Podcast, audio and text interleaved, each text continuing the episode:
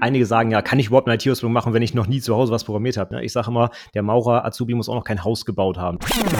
Ja, ganz oft ist es äh, wieder das Vorurteil, äh, ist ja nur eine Ausbildung. Du musst ja studiert haben, wenn du was Vernünftiges machen willst. Oder nur dann kannst du ja irgendwie programmieren oder Führungskraft werden oder sonstiges. Ne? Also das, das finde ich zum Beispiel auch völlig, völlig Banane, diese Geschichte. Ich hatte wirklich schon Prüflinge, die mit COBOL ihr Abschlussprojekt programmiert haben. Mega cool, weil er hat dann quasi das MVC-Pattern in COBOL nachgebaut. Und das war so, boah. Das Land Deutschland ist bekannt für die hohe Qualität der Berufsausbildung. Auch im Bereich der Informatik kann man sich ausbilden lassen. Dabei sprechen wir vom Fachinformatiker, vom IT-Systemelektroniker, von der Kauffrau für Digitalisierungsmanagement oder IT-Systemmanagement. Doch wie ist der aktuelle Stand in der Berufsausbildung? Wie offen und modern sind die Ausbildungsinhalte? Halten diese Schritt mit der schnellen Entwicklung? Wie sehen die Statistiken von Ausbildungsstellen versus wirklichen Azubis aus? Und Benötigen wir in 2023 überhaupt noch die klassische Ausbildung, wo wir uns mit YouTube und Coding Bootcamps alles viel schneller beibringen können? Über all das und noch viel mehr sprechen wir heute mit unserem Gast Stefan Macke. Viel Spaß! Uns liegt ja Bildung ziemlich am Herzen und wir haben ja jetzt schon über viele Themen gesprochen, über Unis, gerade kürzlich über Doktortitel, Episode 77 gar nicht noch lange her, über die Bildung in der Kindheit mit Diana Knodel, wie können wir die Kinder in Richtung IT bringen. Aber wir haben noch nie so richtig den Zwischenteil beleuchtet eigentlich, so zwischen Uni, Welt würde ich mal sagen und Kinderwelt, da wo auch Andi herkommt. Andi hat ja auch eine Ausbildung genossen, oder? Eine deutsche Berufsausbildung, richtig. Und nachdem wir Andi aber eh so viel reden hören in unseren Episoden, haben wir uns heute mal einen wirklichen Profi für Ausbildung eingeladen. Und ich darf mal ganz herzlich Stefan begrüßen. Hi. Moin, hallo. Stefan, du bist selbst ausgebildeter Fachinformatiker mit der Fachrichtung Anwendungsentwicklung. Du bist Diplom-Wirtschaftsinformatiker und hast einen Master in Software Engineering. Du arbeitest als Abteilungsleiter bei einer Krankenversicherung mit unter anderem dem Tech-Stack Java, C Sharp und einer Programmiersprache, die ich noch nie gehört habe, namens Natural. Yes. Du bist seit 2007 Ausbilder für Fachinformatiker. Du bist seit 2009 IHK-Prüfer und Dozent an einer privaten Hochschule, wo du unter anderem die Einführung in die Programmierung mit Java lehrst. Du hast einen eigenen Podcast zum Thema IT-Berufe. Was eine Nische. Du hörst Podcast auf dreifacher Geschwindigkeit. Ich wiederhole, dreifach, nicht 1,3, dreifach. Somit sind unsere Episoden circa 17 Minuten lang. Und du hast auf deiner Webseite noch dein Google Plus Profil verlinkt. Wow, oh Gott, oh Gott, oh Gott. Okay, da hast du gut gegraben. Das wusste ich ja nicht mal mehr. Okay. Habe ich was vergessen? Ich glaube nicht, nee, das ist so das Wichtigste, ja. Du kennst also unsere Stimmen wirklich im Dreifach-Speed-Modus. Das habe ich selber noch nicht erlebt, nicht mal beim Schneiden, obwohl ich da sehr äh, in hohen Speedraten eigentlich schneide. Jetzt meine erste Frage wäre sofort mal, warum machst du Programmierung mit Java und nicht mit Natural, die ich auch noch nie gehört habe? Ja. Was ist Natural? Naja, ich mache ja beides. Also äh, Natural kann man vergleichen, so wer Kobol kennt, ne, es ist ganz dicht dran. Also äh Informatikausbildung gibt es zum Glück in vielen verschiedenen Arten. Ist der traditionelle Ausbildungsweg nicht dein Ding? Dann schau doch einmal bei unserem Episodensponsor, den Coding Bootcamps Europe, vorbei. Dieses Remote Coding Bootcamp mit Fokus auf Frontend-Entwicklung öffnet dir die Tür zu deinem ersten Job als Junior Dev. In nur drei Monaten Vollzeitkurs oder neun Monaten Teilzeitkurs welcher ideal für junge Eltern ist, lernst du HTML, CSS und JavaScript mit dem innovativen Vue.js Framework, das übrigens auch Wolfgangs Lieblingsframework ist. Aber es geht nicht nur um den Code. Im Bootcamp wird auch großer Wert auf Problemlösungsstrategien, Semantik und Accessibility gelegt. Das Beste, es ist nicht nur ein Bootcamp, sondern deine Brücke zur realen Arbeitswelt. Denn Coding Bootcamps Europe vermittelt auch gerne zu den zahlreichen Partnerunternehmen, die aktiv nach Junior-Entwicklerinnen suchen. Einige Firmen nutzen das Bootcamp sogar als interne Ausbildung, denn sie haben gelernt, dass Absolventinnen top ausgebildet sind und entlasten so ihre eigenen Senior-Entwickler und Entwicklerinnen. Dein erster Schritt in die Welt der Informatik und des Codings beginnt hier. coding-bootcamps.eu. Alle Links auch zum YouTube-Kanal findest du auch in den Show Notes. Werbung Ende. Wenn ich den Hersteller von Natural nenne, das ist die Software AG. Das hat wahrscheinlich äh, auch der seltenste Entwickler gehört, aber. Waren das die mit den XML-Datenbanken? Ja, Tamino hieß sie, ja genau. Die ist Ja, aber, genau. die, ist, die ist tot. Ja, die kenne ich natürlich. Genau, aber äh, also so nach SAP tatsächlich, Software AG, äh, zweitgrößter deutscher Softwarehersteller. Und äh, Adabas ist eigentlich die Datenbank, mit der die groß geworden sind, in den 1970er Jahren schon. Und kurz danach kam Natural, quasi eine 4GL-Sprache, um diese Datenbank eigentlich abzufragen. Und ist aber in vielen Banken, Versicherungen immer noch im Einsatz, auch heutzutage. Und nur mal so eine Anekdote am Rand, sogar die ZDF-Mediathek lief mal auf Adabas Natural. Ich weiß nicht, ob es heute noch so ist, aber es war mal so. Ich habe mir die Wikipedia-Seite von Natural gerade mal rausgeholt. Und da steht drauf, dass diese Sprache unter anderem für Großrechner von IBM und Siemens entwickelt wurde. Und natürlich, wenn man über Großrechner von IBM spricht, spricht man natürlich über Mainframes, ZOS und Co. Meine Frage ist, programmierst du auf Mainframes? Nein, Gott sei Dank nicht. Äh, ungefähr die Hälfte der Kunden ist noch auf Mainframes tatsächlich. Die haben so ein Ding im Keller und äh, bezahlen dann ein paar Millionchen, damit es mal ein bisschen schneller wird und so. Aber die andere Hälfte ist inzwischen, so wie wir auch, auf Open Systems nennen die das, also auf Linux einfach unterwegs. Wir haben SUSE Linux und da läuft das drauf. Kann auch inzwischen alles containerisiert werden, läuft alles in Kubernetes und so. Also das ist nicht mehr, also wie gesagt, die andere Hälfte der Kunden, die ist noch auf dem Mainframe, ja. Äh, die haben da andere Probleme, aber äh, auch wir im Linux-Umfeld haben uns eigentlich alles genauso gebaut wie, wie die Java-Entwicklung mit Continuous Deployment und allem Schnickschnack. Schade, wir suchen ja seit langem jemanden, der uns was zu Mainframes in der Episode erklären kann. Also vielleicht finden wir da noch eine oder den anderen. Aber kommen wir mal zurück zum, zum Thema, zur Ausbildung. Für mich als Österreicher ist ja Ausbildung sowieso ein sehr schräges Wort, weil bei uns ist Ausbildung einfach alles. Bei uns heißt es ja Lehrberuf oder Lehre, auch wenn es um Informatik geht.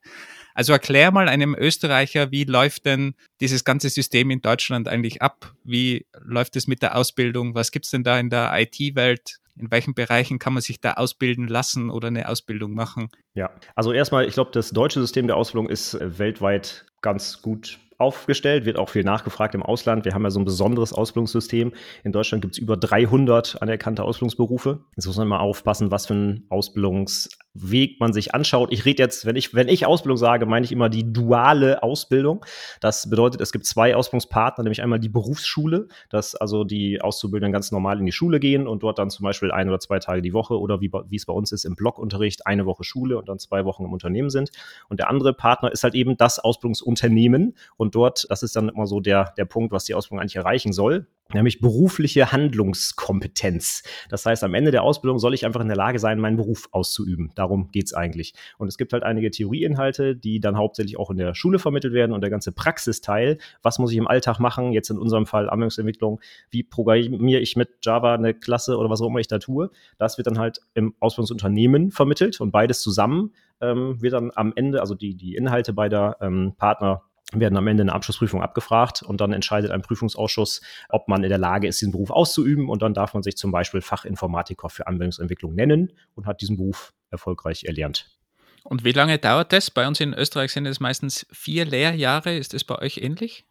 Äh, üblich sind es eigentlich drei, zumindest in den IT-Berufen sind es drei. Es gibt andere Berufe, die zwei Jahre sind und es gibt aber auch andere, die zum Beispiel dreieinhalb oder vier Jahre sind, aber die IT-Berufe sind eigentlich immer dreijährig. Und mit welchem Alter kann man starten? Das ist, äh, also es hängt davon ab, was die Voraussetzungen für den Beruf sind, äh, was die schulischen Abschlüsse angeht. Also wenn zum Beispiel die IT-Berufe kann ich offiziell, glaube ich, sogar mit Hauptschulabschluss machen oder mindestens Realschulabschluss. Und wenn ich den habe, kann ich loslegen. Das heißt, theoretisch könnte ich mit 15, 16 in so einer Ausbildung starten. Die meisten, sage ich auch gleich dazu, die heutzutage in der IT die Ausbildung starten, haben wohl aber eher Abitur oder Fachhochschulreife. Es ist aber auch so, dass, glaube ich, die Ausbildungsdauer auch unter gewissen Umständen auch verkürzt werden kann. Von drei auf zweieinhalb oder teilweise sogar auf zwei Jahre, oder?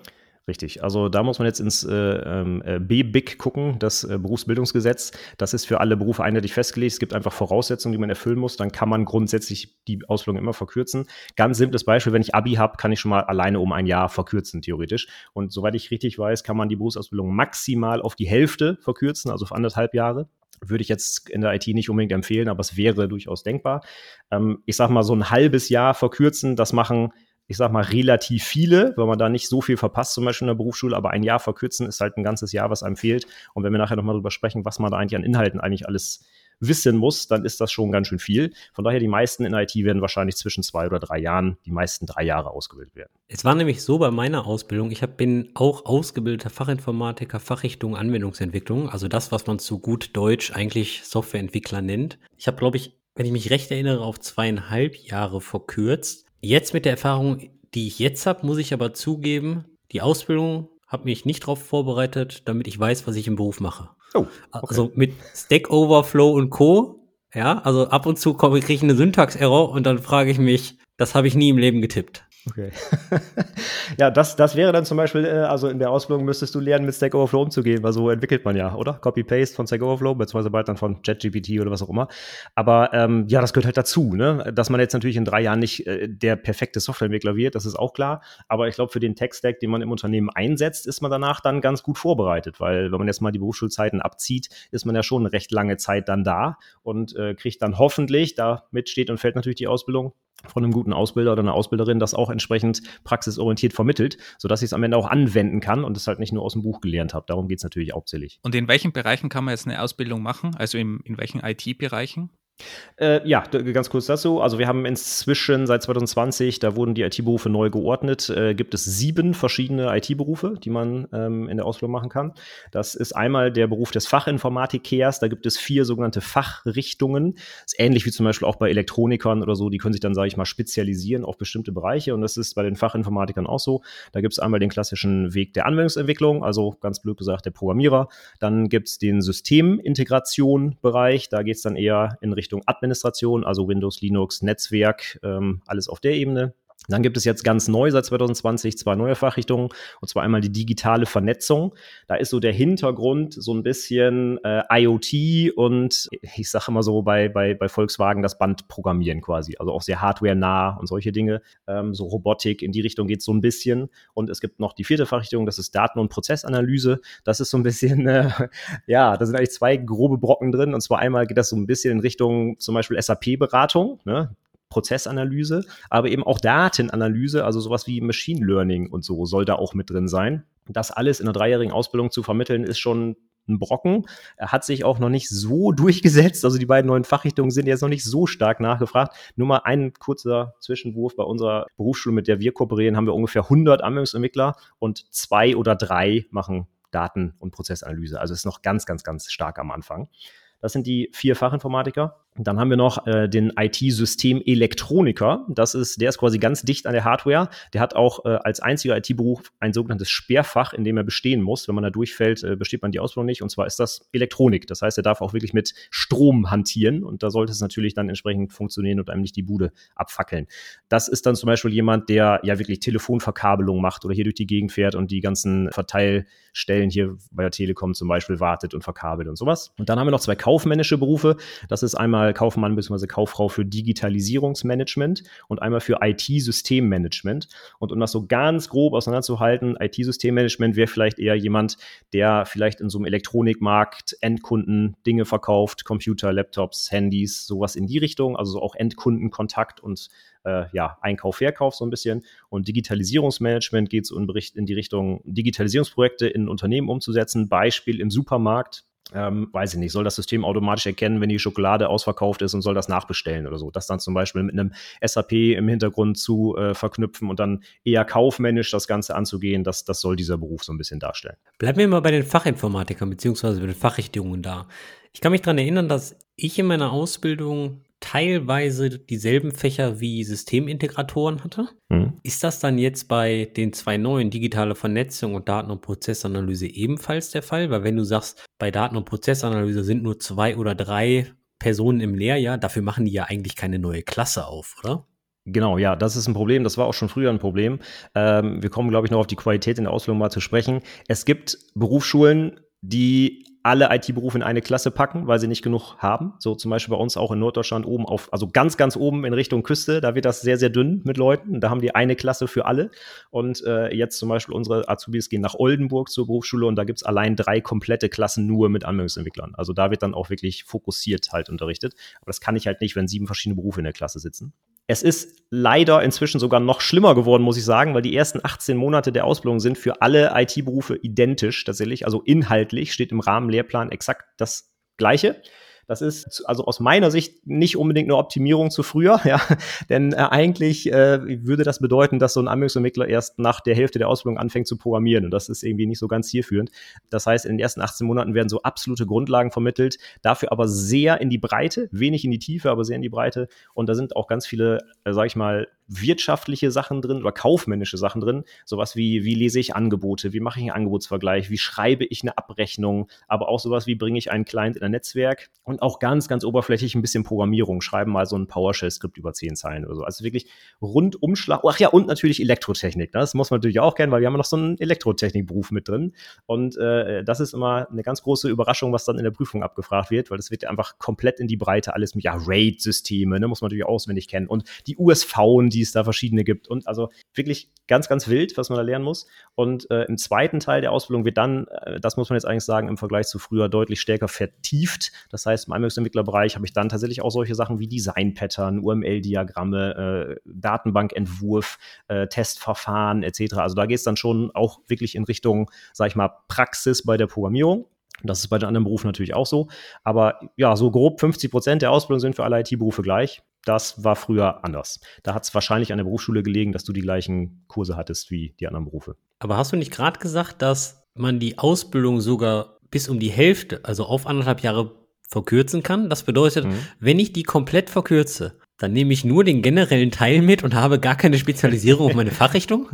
Ja, äh, es kommt drauf an, wie du das verkürzt. Da gibt es verschiedene Möglichkeiten. Du kannst zum Beispiel die Ausbildung so verkürzen und direkt im zweiten Ausbildungsjahr einsteigen quasi und nimmst dann das zweite und dritte Ausbildungsjahr in der Schule mit. Ja, du kannst auch sagen, ich fange bei Ausbildungsjahr 1 an und mache dann nur 1 und 2, aber das würde ich vielleicht nicht unbedingt empfehlen, weil da fehlt dir ganz viel für die Abschlussprüfung. Also Verkürzung äh, um länger als ein Jahr ist immer ein bisschen schwierig. Habe ich ehrlich gesagt in der Praxis auch noch nie gehabt. Wobei, ehrlich gesagt, es gibt ja auch noch die, äh, die Umschulungen und Umschüler äh, haben eine noch kürzere Ausbildungszeit, machen aber den gleichen Stoff. Das heißt, die haben eigentlich jedes Jahr immer dieses Problem, dass sie diesen riesen Haufen in noch kürzerer Zeit vermittelt bekommen müssen. Wenn man ein halbes Jahr verkürzt, ist das nicht so ein Problem. Bei einem Jahr werden die meisten einfach ins zweite Jahr einsteigen und gehen dann davon aus, dass sie diese Grundlagen weiß nicht, schon aufgrund irgendwelcher Kurse im Abitur vielleicht hatten oder die haben schon eine schulische Ausbildung vorher gemacht im IT-Bereich, sowas gibt es auch noch, ja. Da hat man dann solche Grundlagen vielleicht schon. Aber das ist, äh, ist nicht ohne, würde ich mir gut überlegen. Jetzt hattest du schon gesagt, dass die neuen Berufe digitale Vernetzung und äh, Daten- und Prozessanalyse jetzt noch nicht so großen Anklang finden, obwohl sie ja inzwischen drei Jahre schon auf dem Markt sind. Hast du denn, ich sag mal, aktuelle Zahlen beziehungsweise Statistiken, wie die Verteilung von den Berufen jetzt deutschlandweit ist? Hm. Also ja, die gibt es. Äh, es gibt einfach jedes Jahr eine Statistik über alle Ausbildungsberufe. Wie gesagt, es gibt ja über 300 verschiedene. Da kann man immer mal reingucken. Und da steht dann zum Beispiel für die männlichen Auszubildenden sowas wie Kfz-Mechatroniker immer ganz oben. Oder halt auch äh, Einzelhandelskaufleute und so weiter. Aber tatsächlich der Fachinformatiker mit allen vier Fachrichtungen, das ist so ein bisschen die Einschränkung in dieser Statistik, wird nicht nach Fachrichtung unterschieden. Äh, der Fachinformatiker ist inzwischen der fünft beliebteste Beruf in Deutschland mit über 16.000 Neuabschlüssen jedes Jahr. Das heißt, äh, der, der hat für den männlichen Part, da ist er auf Platz zwei tatsächlich schon. Das heißt, er hat die klassischen Ausbildungsberufe, sowas wie Maurer etc., BP, Tischler und so weiter, alle überholt. Das heißt, der ist wirklich unter, der, mm, unter den männlichen Azubis sehr beliebt und auch sehr verbreitet. Bei den weiblichen sieht es ein bisschen anders aus. Also Geschlechterverteilung ist, meine ich, so 91 Prozent männlich. Und da bei den Frauen sieht es natürlich ein bisschen anders aus. Da ist, ich weiß nicht, auf welcher Position er ist. Und insgesamt über beide Geschlechter hinweg ist er halt auf Platz fünf. Das heißt, äh, also der, der Ausbildungsberuf mit den fünft meisten neuen Ausbildungsverträgen jedes Jahr. Das ist, finde ich, schon ganz gut. Machst du mir gerade Hoffnung, dass wir den Fachkräftemangel zumindest in der Softwareentwicklung jetzt in Deutschland irgendwie jetzt in den nächsten zwei, drei Jahren so, okay, haben wir geschafft, aber dann kommt der Fachkräftemangel bei den Handwerkern oder? naja, Fachkräftemangel haben wir, haben wir überall auf jeden Fall. Ähm, da, ich sag mal so, der ist in den letzten Jahren geklettert, also im letzten, er ist quasi, ich glaube, in den letzten drei Jahren immer so ein Positionchen immer hochgerutscht und jetzt ist er halt schon auf Platz, auf Platz fünf. Ähm, das sieht ganz gut aus, aber ich glaube, um den Mangel, den wir da haben werden zu decken, reicht das nicht. Also da, da brauchen wir, glaube ich, noch ein bisschen mehr. Ähm, vor allen Dingen, weil es ja an allen Ecken und Enden brennt, ne? also Gastronomie etc. brauchen wir, glaube ich, nicht drüber reden. Und IT ist ja auch ein ein, weiterer, ein weiteres Feld, wo einfach dringend Leute gebraucht werden. Von daher finde ich es natürlich gut, dass das stärker nachgefragt wird, absolut. Aber das alleine wird unser Problem nicht lösen. Da gehe ich nicht von aus. Du hast bei Systemintegration äh, Windows und Linux genannt, wenn ich das richtig mitbekommen habe. Bei uns in Österreich war das, beziehungsweise bei uns in Tirol, da wo ich den Einblick hatte, war das immer ein extremes Problem, dass alles so Windows fokussiert war. Es war wirklich durchgehend Windows. Also Linux war, glaube eigentlich überhaupt nicht vorhanden. Läuft es bei euch fairer ab? Gibt es da Möglichkeiten, mehr in Linux auch abzutauchen oder sind da die, die Firmen und gerade Windows extrem drinnen? Da muss man ganz klar sagen, das liegt am Ausbildungsunternehmen. Also es gibt einen sogenannten Ausbildungsrahmenplan, der in der Berufsverordnung als Anhang am, ich sag mal, am Gesetz hängt, was man an Inhalten so vermitteln muss in der Ausbildung. Das sind sehr, sag ich mal, abstrakte Begriffe, die da stehen. Da würde dann sowas stehen wie, man muss ein Betriebssystem beherrschen. Ja, steht aber gar nicht hinter welches, weil es gibt ja ganz viele. Und dann gibt es einen Rahmenlehrplan, das ist der, der an den Berufsschulen äh, gelehrt wird. Da steht dann auch irgendwas Abstraktes drin. Aber letztlich müssen natürlich die Lehrer und Lehrerinnen und auch die Ausbilder und Ausbilderinnen das irgendwie in die Praxis übertragen. Und da nehmen sie dann natürlich meistens die Sachen, die einfach im Unternehmen eingesetzt werden. Und äh, das hängt dann ganz stark davon ab, wo ich mich ausbilden lasse. Also wenn ich in einem reinen Windows-Shop bin, werde ich kein Linux kennenlernen, auch wenn ich das theoretisch mal können müsste für so eine Prüfung. Aber viele Unternehmen bilden halt auch, sage ich mal, nach Bedarf aus. Und das machen sie natürlich mit den Technologien, die sie selber einsetzen. Und dann muss ich mich vorab so ein bisschen informieren, was möchte ich denn eigentlich lernen und was wird in meinem Unternehmen eingesetzt. Das zum Beispiel jetzt bei uns in der Ausbildung Ausbildung Java eingesetzt wird, ja, das kann im anderen Unternehmen halt ganz anders sein. Ja. Also das, äh, da muss man sich schon informieren. Das ist aber bei anderen Berufen genauso. Das äh, ist ja genau der, der Teil, der diese Berufsausbildung so interessant macht, nämlich dass ich praktisch handlungsfähig werde und das werde ich halt nur, wenn ich die Technologien kann, die ich im Unternehmen da brauche. Auf der anderen Seite habe ich natürlich dann die Herausforderung als Ausbilder, dass ich ja eigentlich nicht nur für mein Unternehmen ausbilden sollte. Ne? Das ist ja ein allgemein anerkannter Berufsabschluss und da kann ich jetzt zum Beispiel in unserem Fall nicht sagen, ich bringe unseren Azubis aber nur Natural bei und dann habt mal viel Spaß auf dem Arbeitsmarkt, wenn ihr mal woanders hin wollt. Also das geht natürlich nicht. Deswegen habe ich persönlich den Anspruch, dass sie natürlich allgemein ausgebildet werden sollen aber äh, natürlich äh, im Zweifel mit den Technologien, die wir einsetzen. Also Beispiel, ich würde zum Beispiel nicht den Fokus auf Java legen, sondern ich lege den Fokus auf Objektorientierung am Beispiel von Java und dann kann ich dann in der Prüfung später auch vielleicht mit einer ganz anderen Programmiersprache äh, ja, arbeiten oder darauf Fragen beantworten, wenn ich die gestellt bekomme. Wie ist denn der Stand von den Berufsschulen? Du hast da ja mehr Einblicke. Ich kann mich erinnern, ich habe einmal so einen Plan studiert, was die da so machen in, in der Schule und immer gedacht, irgendwie, die sind zehn Jahre hinten, um ehrlich zu sein. Also wie, vor allem auch die, die Lehrer dann teilweise, das sind so eingesessene Leute, die aus irgendwelchen anderen Richtungen, gerade in der Informatik, kommen oft und einfach weit, weit weg sind eigentlich von der, von der Praxis und was up-to-date ist. Wie, wie sieht denn das bei euch aus, zumindest da, wo du Einblick hast? Ja, es kann man einfach nur sagen, kommt drauf an. Genau wie bei Ausbildern. Ne? Da gibt es auch Leute, die sehen die Azubis als billige Arbeitskraft und äh, hier setzt mal WordPress-Seiten auf, damit wir Geld verdienen. Und genauso ist es bei den Lehrern auch. Es gibt super gute Lehrer, die äh, top aktuell sind, auch immer am Puls der Zeit sind und andere, die machen halt ihr Ding so. Ne? Das ist, äh, glaube ich, in jedem Beruf so. Und ich hatte weiß nicht, ob ich es schon erwähnt hatte, aber der Prüfungsausschuss, der am Ende die Prüfungen abnimmt, muss sogenannt paritätisch besetzt sein aus einem Arbeitnehmer, einem Arbeitgeber und einem Lehrervertreter.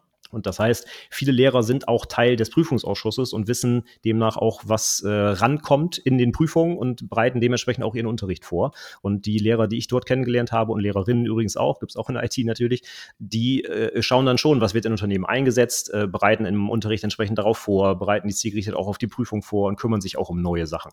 Jetzt gerade bei der Neuordnung 2020, da haben die Lehrer wirklich viel Zeit investiert, um diesen, wie ich gerade schon sagte, sehr abstrakten Lehrplan auf konkrete Inhalte zu übertragen. Ne? Und nur als Beispiel, die haben an unserer Berufsschule jetzt seit Jahren mit Java gearbeitet und durch diese Neuordnung wurde jetzt zum Beispiel umgestellt auf Python, sodass die im ersten Ausbildungsjahr in die Programmierung jetzt mit einer ganz anderen Sprache einsteigen, die auch noch dynamisch typisiert ist statt statisch etc. Das heißt, das hat alles äh, jahrelang anders funktioniert und da müssen sich jetzt die Lehrer und Lehrerinnen auch umstellen. Das hat auch eigentlich ganz gut funktioniert. Also ich kann jetzt nur sagen, die Leute, die ich da kenne, die machen echt einen super Job, aber selbstverständlich gibt es auch Leute, die ziehen einfach ihr Ding durch, klar.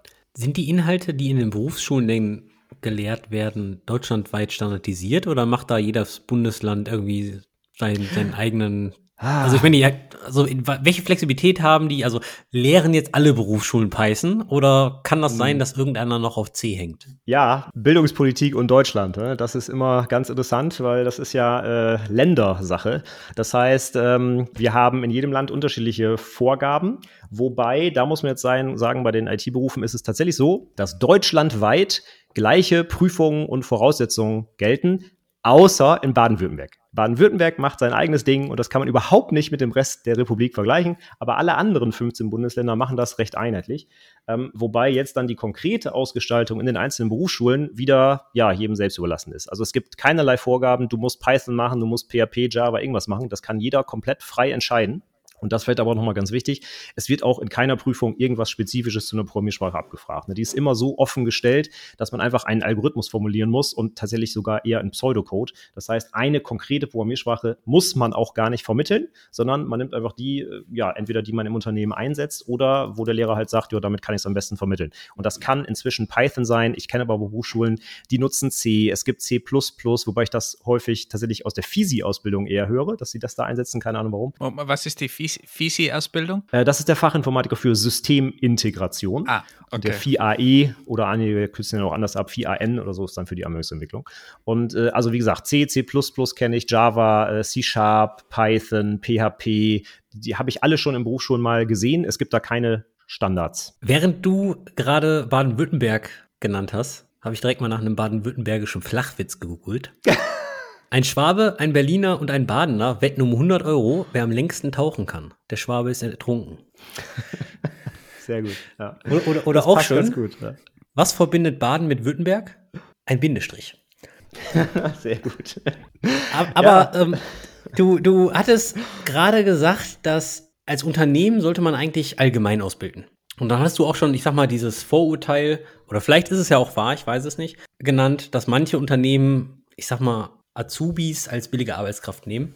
Aber das ist ja natürlich dann schon so ein kleiner Spagat. Ne? Also zum Beispiel, ich habe in meiner Ausbildung im Unternehmen habe ich PHP, JavaScript, CSS und HTML und so weiter gemacht. In der Schule habe ich dafür C programmiert und Java, glaube ich. Also kopftechnisch war das damals zumindest für mich schon ein Spagat. Klar, die Prüfung war dann alles sehr generell und wenn ich mir jetzt noch denke, dass jetzt andere Schulen dann zum Beispiel Python machen und dann die zum Beispiel in ihrem Unternehmen eine stark typisierte und eine stark objektorientierte Programmiersprache wie Java zum Beispiel machen, das kann ja schon kopftechnisch dann ein Spagat sein, oder? Absolut. Also man muss immer dann denken, da, äh, du kannst theoretisch als 16-Jähriger anfangen mit der Ausbildung. Du hast vorher noch nie programmiert. Das ist, also ich, ich, sehe das immer so.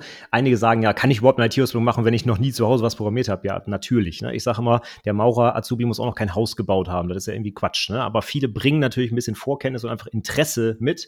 Ähm, aber theoretisch könnte jemand mit Realschulabschluss mit 16 da sitzen und halt noch nie programmiert haben, muss jetzt anfangen. Und da ist es natürlich sehr schwierig und eine Herausforderung, dann zwei verschiedene Programmiersprachen gleichzeitig zu lernen und auch noch in unterschiedlichen Geschwindigkeit. Ne? Denn meistens, so hattest du es schon so ein bisschen angedeutet, sind die Betriebe ein bisschen schneller bei der Vermittlung als die Berufsschulen. Aber es ist auch ganz normal, weil wie gesagt, die sind darauf ausgelegt, dass da halt 16-Jährige sitzen. Auf der anderen Seite haben wir auch immer mehr ältere Azubis, die vielleicht schon eine andere Ausbildung haben oder sogar schon studiert haben, die dann da mit 30 sitzen und ein ganz anderes Skill-Level haben. Das heißt, sie haben eine ganz heterogene Gruppe dort in der Klasse. Von daher muss man das irgendwie erstmal auf einen Nenner bringen. Ähm, das ist also für die Azubis alles andere als einfach. Ich sehe es bei meinen Azubis Azubis auch jetzt, wo umgestellt wurde, erst im ersten Jahr, wenn ich jemanden habe, der noch nie programmiert hat und dann fängt er auf einmal an, Python-Befehle in Java einzutippen, weil das ist einfach alles durcheinander da. Ne? Also es ist nicht einfach. Ähm, deswegen, ich sage schon, der, der Anspruch auch in der äh, Anwendungsentwicklerausbildung, der ist schon recht hoch. Und wenn man dann auch noch zwei Sprachen gleichzeitig lernt. Weil du jetzt erwähnt hast, 16-Jährige, wie teilt sich das ungefähr auf? Bei, bei, bei, dir jetzt, so deiner Erfahrung nach, sind es wirklich vereinzelt nur 16-Jährige? Also ich glaube, bei uns sind es eher der Großteil 16-Jährige, also die, die schon früh anfangen damit. Ja. Wie ist das bei euch? Ich würde jetzt mal behaupten, wenn ich jetzt aus, äh, aus Sicht der Prüfungen gucke, wo die am Ende ja alle landen, ist die Tendenz eher in Richtung etwas älter. Ich würde behaupten, ich weiß nicht, ob der Großteil inzwischen Abi hat, aber ich glaube, sehr viele haben schon Abi. Einfach weil diese IT-Ausbildung auch ja, ja, das hört sich mal so blöd an, dass sie äh, anspruchsvoll ist. Man kann das jetzt nicht mit dem Studium vergleichen, wo man ja Abi braucht, das ist klar. Aber die ist, also ich finde schon, dass die anspruchsvoll ist, einfach auch, weil die Breite der Themen und so weiter, die da abgedeckt wird, sehr, äh, sehr groß ist. Und äh, die Tendenz geht dahin, das muss man ja auch immer berücksichtigen, die Unternehmen stellen ja die Azubis ein. Und äh, die nehmen natürlich dann auch präferiert Leute, wo sie sicher sind, dass sie die Ausbildung bestehen. Und das ist dann bei Abiturienten wahrscheinlich her, vermutlich. Deswegen würde ich behaupten, die, äh, die Azubis, die wirklich mit Realschule mit 16 dort anfangen, sind eher in der Unterzahl. Wir haben ja auch im IT-Bereich ganz viele, wie ich gerade schon sagte, die zum Beispiel Studienabbrecher sind, die nochmal was handfestet machen wollen. Und dann setzen sie sich da auch mit rein. Es gibt äh, ja auch viele Umschüler, die zum Beispiel irgendwie äh, gesundheitlich eingeschränkt sind und ihren Job wechseln müssen. Das gibt es ja auch alles noch. Also Tendenz ist eher, äh, dass die schon ein bisschen älter sind, so um die 19, 20, schätze ich jetzt mal. Die Inhalte, die in den Fachinformatikerberufen gelehrt werden, du hast gerade schon angesprochen, die neuen Felder digitale Vernetzung, IoT, Daten- und Prozessanalyse, Python, Machine Learning, das geht ja alles so voll in die moderne Richtung, würde ich mal sagen. Wie, wie ist denn deine Einschätzung im Allgemeinen? Würdest du sagen, die Inhalte, die in der Fachinformatiker-Ausbildung gelehrt werden, entsprechen dem sich schnell entwickelndem Internetstandard? Das würde ich sagen, hängt vom Ausbildungsunternehmen ab. Ähm, man muss ja mal sehen, 2020 wurden die Berufe neu geordnet. Sie wurden das erste Mal festgelegt 1997. Das heißt, sie waren 23 Jahre lang unverändert am Markt mit der gleichen Ausbildungsordnung. Das heißt, das, was vor ja, über 20 Jahren aufgeschrieben wurde, wurde die ganze Zeit benutzt, um die Leute auszubilden. Und das spricht eigentlich dafür, dass die Inhalte sehr zeitlos formuliert sind, sagen wir mal vorsichtig. Ne? Das heißt, da steht im Rahmenplan sowas drin wie, du musst Programmierparadigmen auseinanderhalten können. In der Neuordnung steht dann wenigstens sowas wie zum Beispiel objektorientiert und funktional. Ja? Aber Programmierparadigma, ja, gibt es jetzt auch vielleicht alle zehn Jahre mal ein neues, dann kann man das halt einfach unter diesem Oberpunkt dort mit in die Ausbildung reinbringen. Und ich würde mal behaupten, da die Prüfungen ja von zwei Drittel der Prüfungsausschüsse sind ja in der freien Wirtschaft, Arbeitnehmer, Arbeitgeber, die äh, arbeiten ja mit dem, was am Markt der Bedarf ist. Das heißt, da sind die Prüfungen sehr modern auch schon immer gewesen, meiner Meinung nach. Berufsschule ist halt tendenziell immer ein Problem. Äh, da malen die Mühlen etwas langsamer. Aber die Ausbildungsunternehmen, da hängt es dann daran, ja, ob ich halt ein Unternehmen habe, was darauf viel Wert legt und moderne Sachen einsetzt oder halt äh, jetzt wie bei uns Versicherungen, 30 Jahre alte Programmiersprache, wenn ich Pech habe, lerne ich halt die in der Ausbildung. Also das kommt ganz stark darauf an, wie sich die Ausbilder und Ausbilderinnen da einsetzen. Jetzt in unserem Fall unser Bestandsführungssystem, mit dem, ich sage das immer so, wir unser Geld verdienen, ist halt in Natural programmiert, aber deswegen würde ich meine Azubis nicht auf Natural ausbilden, weil dann kommen sie nicht gut durch die Prüfung und werden sicherlich auch keine guten allgemein einsetzbaren Softwareentwickler. Dass wir das irgendwann auch mal brauchen, weil unser Unternehmen das halt haben muss, das ist ganz klar, aber da würde ich nicht den Fokus in der Ausbildung drauf legen. Aber andere Unternehmen machen das vielleicht. Ich hatte wirklich schon Prüflinge, die mit COBOL ihr Abschlussprojekt programmiert haben. Ja, ähm, die haben das auch, also der Typ, der das gemacht hat, erinnere ich mich heute noch dran, mega cool, weil er hat dann quasi das MVC-Pattern in COBOL nachgebaut und das war so, oh, eins und ne, viel Spaß. Aber es gibt halt auch Leute, die haben da nicht so den Schimmer von und machen dann halt ihr Leben lang danach vielleicht COBOL.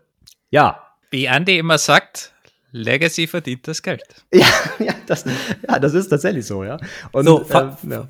fun Fact, du sagtest gerade, Stefan, es gibt dann moderne Unternehmen, ja, und da gibt es sowas wie, wie die Versicherung, ihr nutzt dann Natural.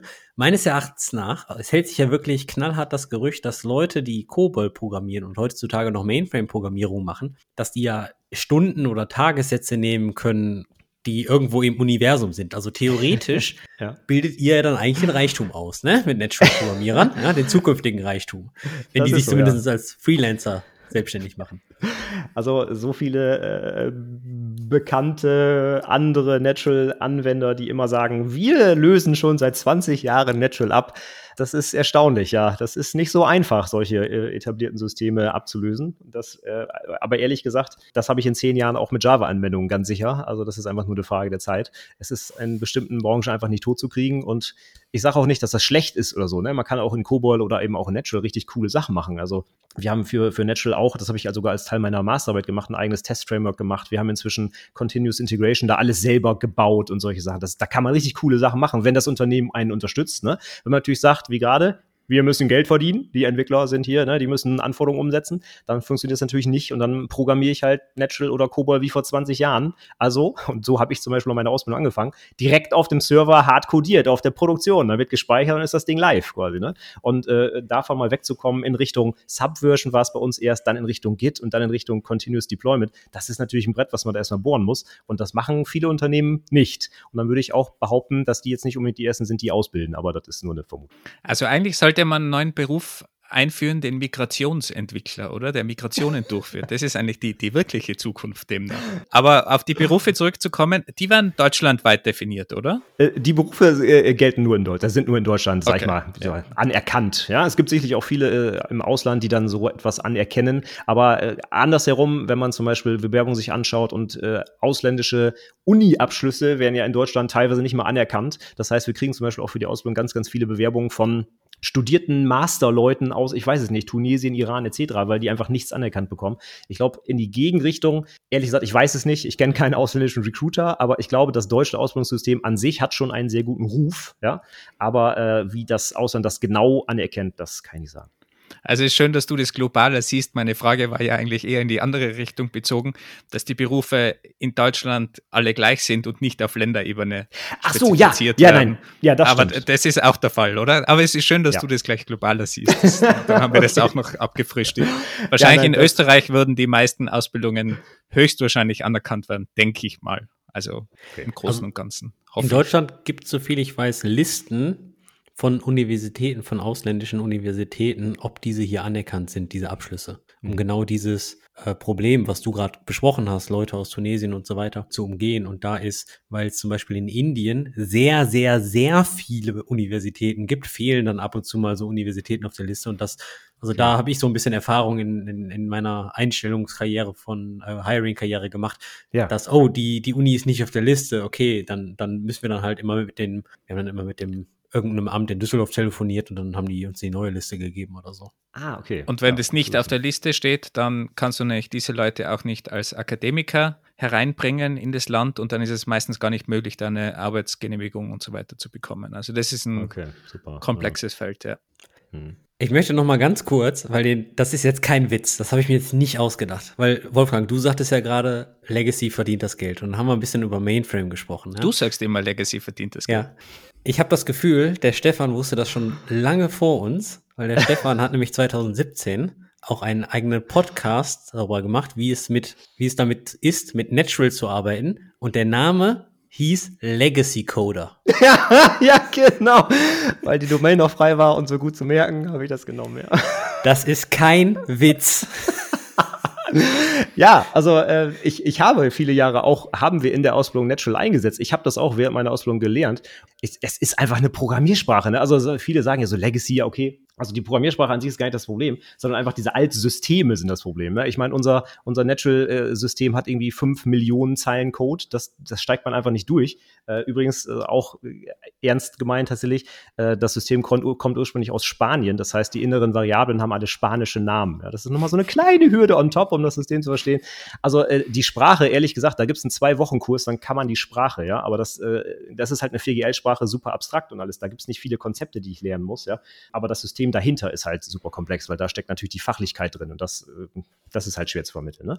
Gibt es da irgendwie Probleme schon, wenn man jetzt Azubis sucht, dass die sagen, oh mein Gott, Natural, was, was soll denn das? Also in der Berufswelt, ich habe schon oft erlebt, dass die Leute sagen, hey, ihr verwendet nur Java und nicht Kotlin, bei euch will ich gar nicht arbeiten. Also gibt es das dann auf der Ebene auch schon oder sind die Leute so weit weg, dass sie noch gar keine Ahnung eigentlich so haben, auf was sie sich einlassen und irgendwann wird es dann Normalität? Es kommt drauf an. Also äh, Bewerbungen, ich persönlich habe schon welche bekommen von Leuten, die wirklich noch nie was programmiert haben. Denen hätte ich alles erzählen können, ja. Aber es gibt halt auch Leute, die hatten das äh, teilweise fünf Jahre schon in der Schule, die haben da schon drei verschiedene Programmiersprachen gelernt, PHP für Web und dann noch ein bisschen Java und so weiter. Die wissen natürlich schon, was Sache ist. Und die informieren sich dann auch drüber, die gucken sich Udemy-Kurse an oder YouTube etc. Das heißt, sie wissen dann schon Bescheid und gucken auch, wenn ich jetzt hier anfange, kann ich mit der Sprache später mal was anfangen oder nicht. Ne? Also äh, das kommt auch wieder ganz drauf an. Ehrlich gesagt, die meisten, denen ist es wahrscheinlich erstmal egal. Hauptsache, die werden gut ausgebildet. Aber äh, wenn ich jetzt so richtig, also was heißt gut, aber Leute mit Vorerfahrung habe, die fragen schon danach, auf jeden Fall, ja. Wie schwer ist es allgemein, Leute zu bekommen? Also wird euch da die Tür eingerannt oder ist es mehr so anflehen, dass, dass Leute überhaupt ähm, so eine Ausbildung beginnen? Branchenweit würde ich auf jeden Fall sagen, letzteres. In unserem konkreten Fall äh, haben wir eher das Problem, dass wir zu viele Bewerbungen bekommen, allerdings ganz verstärkt in letzter Zeit aus dem Ausland. Das geht auch vielen anderen Unternehmen auch so. Einfach, weil sie zum Beispiel solche Probleme haben wie Master wird nicht anerkannt oder dann bewerben sie sich halt auf eine Ausbildung, fangen nochmal bei Null an und so. Das ist, das ist äh, der Großteil zumindest der Bewerbungen, die wir bekommen. Aber insgesamt kann man auf jeden Fall sagen, Azubis sind äh, genauso heiß umkämpft wie Fachkräfte. Die gibt es einfach nicht. Äh, die jungen Leute, ja, die, die meisten ist ja inzwischen, glaube ich, sogar seit letztem Jahr ist es so, dass definitiv mehr Leute studieren gehen, als eine Ausbildung machen. Und das ist seit Jahren rückläufig, leider insgesamt, die, äh, die Anzahl der Auszubildenden neuen. Von daher ist das ein sehr, sehr heiß umkämpfter Markt. Und dann haben wir auch noch 300 verschiedene Berufe. Ja, das ist ja nicht nur die IT, wo wir Auszubildende suchen. Das heißt, die haben ja auch noch eine Riesenauswahl. Und daraus folgt, wenn wir jetzt noch in Richtung dieser Gen Z gehen, Riesenauswahl, keinen Plan, was sie machen sollen. Das heißt, sie haben auch gar nicht so den, den Ziel, das Ziel vor Augen, was sie verfolgen, sondern wollen sich immer ein bisschen umgucken, sage ich mal. Wir haben zum Beispiel jetzt in den Sommerferien bei uns so ein, äh, äh, die, das heißt die Praktikumswoche, da können Schüler an fünf Tagen jeweils ein Unternehmen und einen Beruf kennenlernen. Und da gibt es ganz viele, die sagen, ich habe wirklich gar keinen Plan, was ich machen will, zeig mir mal IT und morgen gucke ich mir dann das Tischlerunternehmen an und übermorgen werde ich Bäcker. So, ne? Und die wissen überhaupt nicht, was Sache ist.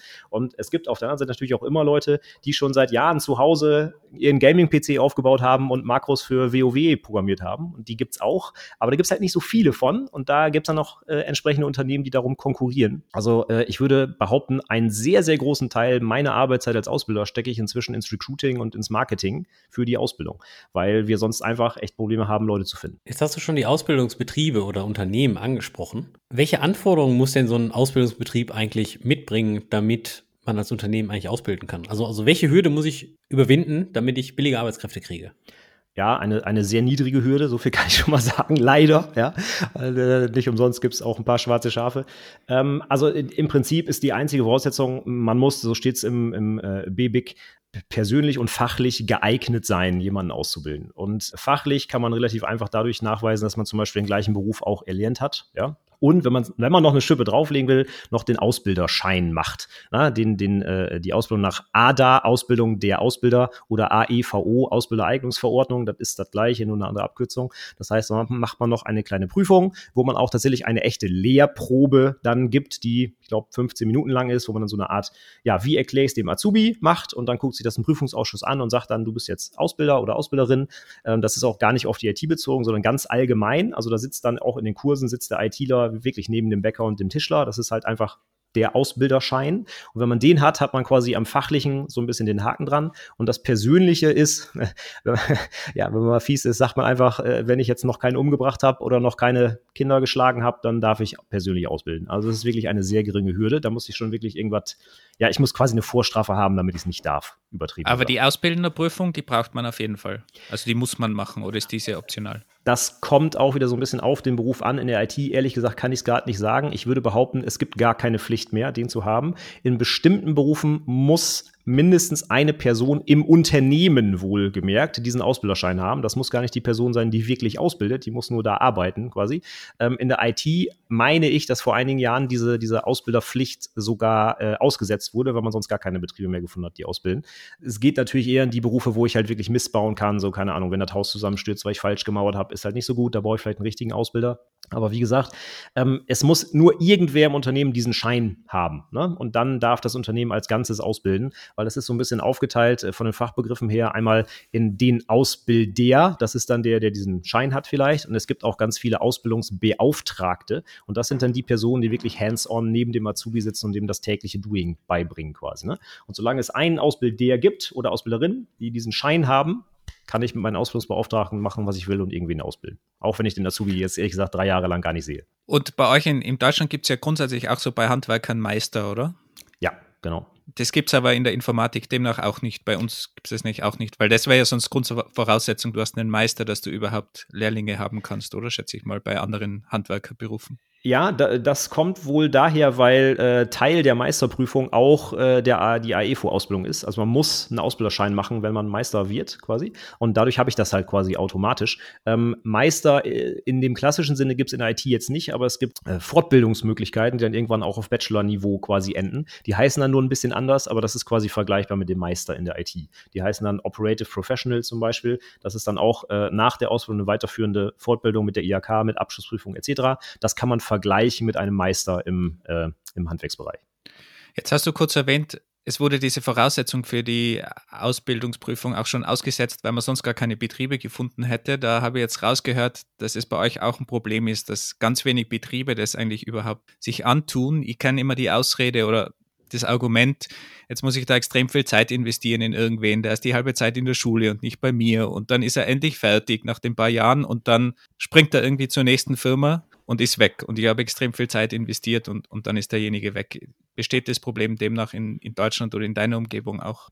Ähm, ja, das Problem gibt es definitiv auch, sicherlich. Ähm, ich würde aber behaupten, dass es genauso auch Betriebe gibt, die das einfach ausnutzen, äh, einen Azubi ohne richtig viel Arbeit auszubilden, der dann einfach die Zahl, also ich habe das wörtlich schon gehört, der Azubi muss sich ja auch irgendwann rentieren. So, der muss ja auch irgendwann sein Geld wieder reinholen, was ich da reingesteckt habe. Und das heißt dann so, ich bilde ein halbes Jahr aus und danach muss auch arbeiten, so nach dem Motto. Ne? Und Prüfungsvorbereitung, ja, das machst du mal am Wochenende so. Ne? Also gibt es alles, solche Betriebe. Das ist nicht die Mehrzahl, sage ich gleich dazu, aber es gibt es alles. Und auf der anderen Seite gibt es sicherlich auch Unternehmen, die richtig, richtig gut ausbilden. Und dann ist das immer das Risiko, dass der Azubi am Ende sagt, ja, ich gehe woanders hin. Klar, aber ja gut, das kann ich auch haben, wenn ich jemanden fest einstelle und der hat sechs Monate Probezeit und muss sich einarbeiten, kann er nachher auch sagen, ich gehe wieder. Also von daher, das ist ein Risiko, das muss ich halt eingehen. Wenn ich aber eine sehr, sehr gute Ausbildung mache, dann ist die Chance auch sehr hoch, dass die Leute bleiben. Also nur als Beispiel, unser Unternehmen äh, äh, bei uns sind alle Azubis, die ich ausgebildet habe, da geblieben. Also wir haben 100% Übernahmequote, wollte auch keiner weg. Aber ähm, das ist bei vielen anderen Unternehmen auch so. Ne? Die, die haben da, die sehen ja auch, wenn man eine gute Ausbildung macht, dass man sich für sie interessiert, dass man Zeit investiert. Warum sollen die am Ende sagen, ja, tschüss, ich gehe da mal, danke für alles. Ne?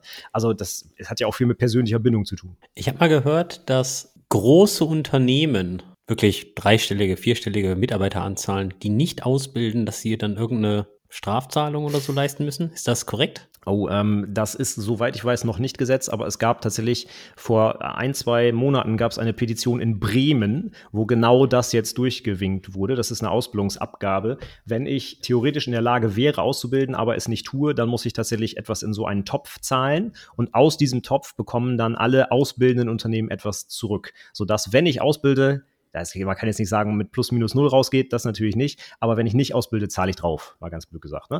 Und das finde ich, finde ich persönlich sehr, sehr fragwürdig. Also das würde ich, das finde ich nicht gut, weil das äh, führt meiner Meinung nach dazu, dass dann die Unternehmen sagen so, hm, ja, dann bilde ich doch mal eben jemanden aus, um das nicht zahlen zu müssen. Und der läuft dann einfach drei Jahre da durch und wenn er die Prüfung nicht schafft, ja, ist halt sein Problem. Ne? Also das finde ich, finde ich nicht den richtigen Anreiz. Man müsste eigentlich eher gucken, dass die Ausbildung insgesamt einfach attraktiver wird und nicht die Leute zwingen, mit einer Geldzahlung Leute auszubilden. Also das ist einfach, ich finde das Quatsch. Aber demnach würde es Sinn machen, mehr Firmen zu haben, grundsätzlich mehr Ausbildungsbetriebe. Also es sind eigentlich zu wenig aktuell. Oh, oh nee, nee, nee, nee, bitte auch nicht falsch verstehen. Also die Zahlen sehen ganz anders aus. Also wir haben viel, viel mehr offene Stellen als äh, potenzielle Azubis. Ich glaube, da ist eine Lücke zwischen von mehreren zigtausend, äh, die uns da eigentlich fehlen. Also es gibt, es gibt genug Ausbildungsstellen, es gibt nicht genug Azubis tatsächlich. So ist aktuell der Markt. Was würdest du denn sagen, welche Rolle spielt denn das Unternehmen selbst an der Ausbildung? Ich meine, die Berufsschule übernimmt eine ganze Menge. Je nach Modell, glaube ich, gibt es Blockunterricht irgendwie so drei Wochen oder so im Quartal oder vier Wochen im Quartal und dann gibt es dann irgendwie so ein oder zweimal. Das andere Zeitmodell umfasst dann ein oder mhm. zwei mhm. Tage pro Woche oder irgendwie sowas, wenn ich das richtig in Erinnerung habe. Welche, welchen Erfolg hat das Unternehmen denn also an der ganzen Sache? Ich glaube, einen sehr großen Anteil. Also kurz zu dem äh, Zeitmodell. Es gibt einmal das Teilzeitmodell. Da habe ich, je nachdem, in welchem Ausbildungsjahr ich bin, ein oder zwei Tage die Woche an einem fixen Tag Berufsschulunterricht. Und es gibt äh, das Blockmodell, das aber auch nicht alle ähm, Berufsschulen anbieten können aufgrund der äh, Lehrersituation. Da hat man üblicherweise eine Woche Berufsschule und dann ist man zwei Wochen im Betrieb. Und das wechselt sich dann quasi immer ab. Ähm, wir persönlich benutzen das Blockmodell, wo man sich einfach eine Woche auch fokussieren kann und nicht einen Tag hier, einen Tag wieder da und das ist alles, aber das kann man pro und contra argumentieren, ist jetzt nicht das Thema. Ähm, ich glaube, einen ganz wichtigen und großen Teil tragen die Unternehmen dazu bei, weil ich hatte es gerade schon gesagt, die Berufsschule muss halt irgendwie alle abholen und entsprechend auch kann einfach nicht so schnell Sachen vermitteln und sich auch nicht so schnell an neue Gegebenheiten anpassen auf dem Markt. Und da sind die Unternehmen gefragt. Das heißt, alles, was ich eigentlich für die Praxis brauche. Jetzt mal nur ein Beispiel. Ja? Ich habe vielleicht Python in der Berufsschule, aber dort wird mir nicht vermittelt, wie ich das Zeug jetzt in Git einchecke und irgendwo ein PR abnehme oder sowas. Ne? Das muss das Unternehmen machen, weil dafür ist gar nicht die Zeit in der Berufsschule. Und äh, deswegen finde ich, der Großteil muss eigentlich im Unternehmen vermittelt werden, gerade für diese praktische Handlungsfähigkeit. In meiner Ausbildung, ich habe die Ausbildung in einer relativ kleinen Webagentur gemacht mit, ich glaube damals zehn oder zwölf Mitarbeitern. Also wir hatten gar nicht große Abteilungen. Und ich hatte Leute in meiner Berufsschulklasse, die waren bei der Metro, Cash and Carry, Großkonzern, weltweit aktiv. Und zu diesem Zeitpunkt war das so, dass sie dass der Metro-Konzern richtig, richtig, richtig viel Geld in die Azubis gesteckt hat. Also die sind dann danach wirklich mit so einem, mit so einem kleinen Leitsordner voll Zertifikate rausgegangen, ja. SQL, Oracle, SAP, ABAP und Zertifikate im Wert von echt viel Geld. Und die sind natürlich auch während in der Ausbildung durch die, ich sag mal, Abteilungen geschleust worden. Die haben dann den Einkauf gesehen und dann haben die das gesehen und dann haben die das gesehen und so weiter. Und damals muss ich schon zugeben, war ich schon so ein bisschen neidisch. Heutzutage völlig unberechtigt meines Erachtens nach, weil ich glaube, wir wissen inzwischen alle, wie Zertifikate, was sie für einen Wert haben können oder halt auch nicht. Und ich würde sogar fast sagen, die Ausbildung in diesem kleinen Unternehmen hat mir menschlich auch viel mehr gebracht, weil ich war halt nicht nur Softwareentwickler, wie dann zum Beispiel bei der Metro, sondern ich habe auch mit den Kunden telefoniert, ich habe auch Schulungen gegeben, ich habe auch Angebote geschrieben und final die Rechnung und Konzepte erstellt und so weiter. Ich sag mal, ich will nicht sagen, das Medien für alles, aber weil wir halt so wenig Mitarbeiter waren, mussten dann halt mal alle irgendwie alle machen. Und wie, wie ist denn deine Meinung dazu? Hast du auch schon mal so eine ähnliche Story gehört, dass du sagst, okay, bei Großkonzernen ist das eher so im klassischen Sinne, man geht durch die Abteilung und bei kleinen Firmen halt ja eher so, wie ich das gerade beschrieben habe, oder? Kann man wieder nur sagen, kommt drauf an. Also ich habe, wir haben quasi schon alles Mögliche gesehen. Tendenziell ist es schon so, dass in großen Konzernen ja auch nur die Möglichkeit besteht, überhaupt solche Abteilungen zu durchlaufen. Und ich hatte auch schon gesagt, äh, nach der Neuordnung haben wir auch ganz viele kaufmännische Anteile, gerade in den ersten 18 Monaten der Ausbildung. Da ist es sogar von Vorteil, wenn ich tatsächlich mal in den Einkauf, in den Vertrieb etc. gehe, weil diese Inhalte stehen auf dem Rahmenplan. Ne? Das, das ist sogar gut. Ja. Auf der anderen Seite ist natürlich die Frage, die Zeit, die ich da investiere, die fehlt natürlich für die Programmierung. Wie kriege ich dann den Kern meines Berufs noch entsprechend vermittelt. Und da sehe ich dann eher das Problem, ähm, ich betreue auch äh, Dual-Studierende, da ist es meist noch schlimmer in Anführungszeichen, äh, weil die meist nicht irgendwie Fachinformatik Anwendungsentwicklung als Fokus haben, sondern Wirtschaftsinformatik. Und da müssen die auch noch sowieso zur Hälfte Wirtschaft machen. Und da kommt dann zum Beispiel der Technikanteil wirklich sehr, sehr, sehr, sehr kurz. Ja, hat halt alles Vor- und Nachteile. Ne? Ich meine, für, für, die, äh, für den ersten Teil der Abschlussprüfung ist das sicherlich gut, wenn ich meine Rechnung geschrieben habe zum Beispiel. Das hilft mir da wirklich. Aber für Teil zwei, wo ich dann wirklich ein Projekt umsetzen muss, was programmieren muss, konzipieren muss, etc., die Zeit fehlt mir dann vermutlich. Also ich würde sagen, so eine, so eine dreijährige Ausbildung, die geht schneller rum, als man glaubt. Man muss ja auch überlegen, es gibt ja auch noch Ferien, man hat auch noch Urlaub und Berufsschulzeit etc. Da würde ich doch dann äh, lieber in einer Abteilung sitzen, wo ich auch programmiere.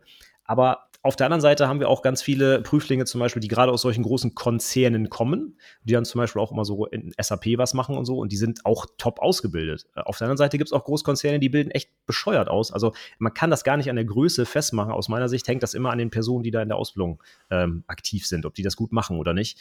Ähm, groß oder klein, ist auch, wie du auch schon sagtest, ähm, im Großkonzern bin ich halt vielleicht der x-te Azubi und im kleinen Unternehmen kennt mich jeder und ich darf alle verschiedenen Dinge tun. Das ist so ein bisschen auch persönliche Präferenz, glaube ich. Ich würde mich da auf jeden Fall als Azubi, also als angehender Azubi äh, in so einem Forschungsgespräch informieren, wie wird hier ausgebildet, was werde ich äh, sehen in der Zeit und äh, entweder gefällt mir das oder nicht, aber pauschal zu sagen, großes Unternehmen ist gut, kleines nicht oder umgekehrt, das ist, kommt wirklich komplett aufs Unternehmen an. Das ist ganz schwer. Und wahrscheinlich auch einfach auf deine Präferenzen, was, was dir natürlich ja, lieber ist als absolut. Azubi. Ganz gibt klar. ja auch gibt auch viele äh, Softwareentwickler, die wirklich so so äh, Websites zum Beispiel bauen wollen und hier cool in WordPress habe ich da was zusammengeklickt und super. Das ist, äh, wenn man da Bock drauf hat, super gut. Ne? Aber man muss halt immer gucken, dass man auch noch die Ausbildungsinhalte vermittelt bekommt, die halt für die Prüfung wichtig sind. Und da machen halt viele Unternehmen immer so Probleme, sag ich mal. Ich habe mir jetzt gerade mal die, die Zahlen rausgesucht von Auszubildenden in, in Deutschland und in den letzten zehn Jahren ist es so um, würde mal sagen, so 15 bis 20 Prozent rückläufig bei den Zahlen. Habe mir auch die österreichischen rausgesucht typischer Faktor 10 zwischen Österreich und Deutschland genau gleich. Das Ganze einfach zehnmal kleiner, aber genauso 15 bis 20 Prozent der Einbruch. Also es wird irgendwo weniger attraktiv, das Ganze scheinbar, oder mhm. es, es, wählen zumindest weniger Leute. Jetzt gibt es ja auch extrem viele Alternativen, Studium klarerweise, aber vielleicht einfach YouTube, Bootcamps, Podcasts. Du bist selbst Content Creator. Nimmst du dir jetzt selbst deine Azubis weg, dadurch du Content createst im Internet? Ich würde behaupten, mein Content ist sehr spezifisch aus, auf die Ausbildungsinhalte ausgelegt. Also ob sich das jetzt jemand in seiner privaten Zeit anhört, ich glaube eher nicht. Ich mache da jetzt ja keine Programmiertutorials, so wie schreibe ich meine erste Zeile Java, sondern ich fange ja direkt an mit, äh, sage ich mal, Definitionen, die in der Prüfung abgefragt werden. Das interessiert Leute ja so nicht unbedingt, wenn sie nicht in der Ausbildung sind. Ne? Ähm, aber es ist natürlich äh, auch in der Ausbildung sehe ich ja meine eigenen Azubis, die, die Quellen, die es da im Internet gibt und selbstverständlich gehört auch ChatGPT inzwischen dazu, die werden dann natürlich genutzt und das, äh, wenn, wenn ich da Bock drauf habe auf die IT, muss ich jetzt nicht unbedingt eine Ausbildung machen, um Programmieren zu lernen. Ne? Je nachdem, wir hatten es gerade, wenn ich in so einem Unternehmen bin, wo ich erstmal im Einkauf sitze, dann kann ich es mir besser bei YouTube angucken, wie man programmiert. Ne? Aber ja, der, der Nachteil in Deutschland zumindest ist ja immer noch so, dass wir sehr, zumindest viele Unternehmen, sehr viel Wert auf diese offiziellen Abschlüsse legen. Und die hat man natürlich mit so einer IHK-Ausbildung, ne? weil die ist bundesweit einheitlich, die kennt man und da weiß man, was man hat quasi. Und das kann ich halt bei YouTube, ja, kann ich in Lebenslauf schreiben, aber es ist halt die Frage, was, was machen die Unternehmen, die mich dann einstellen wollen, denn daraus? Ne? Und da würde ich jetzt behaupten, in Deutschland ist es dann eher schwieriger, irgendwie einen Job zu finden. Ähm, aber das ist meine persönliche Einschätzung. Also ich bin da auch großer Fan davon oder Fan geworden von dem Ganzen, weil ich war da eigentlich eher früher ein Gegner und ich habe mal in Holland gelebt für eine Zeit. Und da gibt es kein System bei Handwerkern zum Beispiel. Da gibt es keine Meister, da gibt es keine Ausbildung. Da ist einfach jeder, der will, kann dir da dein Bad installieren. Ja. Und da merkst du halt dann im Nachhinein, wie praktisch das eigentlich gewesen wäre, wenn da irgendwo mhm. Meisterbetrieb oder so gestanden wäre. Also es kann durchaus auch ein Vorteil sein. Aber was würdest denn du sagen, was müsste man denn machen, um das Ganze attraktiver zu machen? Also dass die Ausbildung attraktiver wird? Also ich glaube, insgesamt ist die Ausbildung durchaus attraktiv, aber wie du auch schon sagtest, die Alternativen sind halt so zahlreich. Ne? Und wenn wir mal gucken, ich habe es gerade schon gesagt, viele Azubis haben inzwischen Abi. Und wenn man die mal fragt, was denen in der Schule erzählt wird, da sagen die Lehrer, ja, du gehst studieren, du machst ja Abi. Also du wirst, wirst ja wohl keine Ausbildung machen mit deinem Abitur, hallo. Ja, also es, es gibt äh, bei uns in, in der kleinen Stadt, in der ich wohne oder arbeite, Fechter, wir haben drei Gymnasien, ja, historisch. Das ist völlig überdimensioniert für die, für die Einwohnerzahl, aber wir haben drei.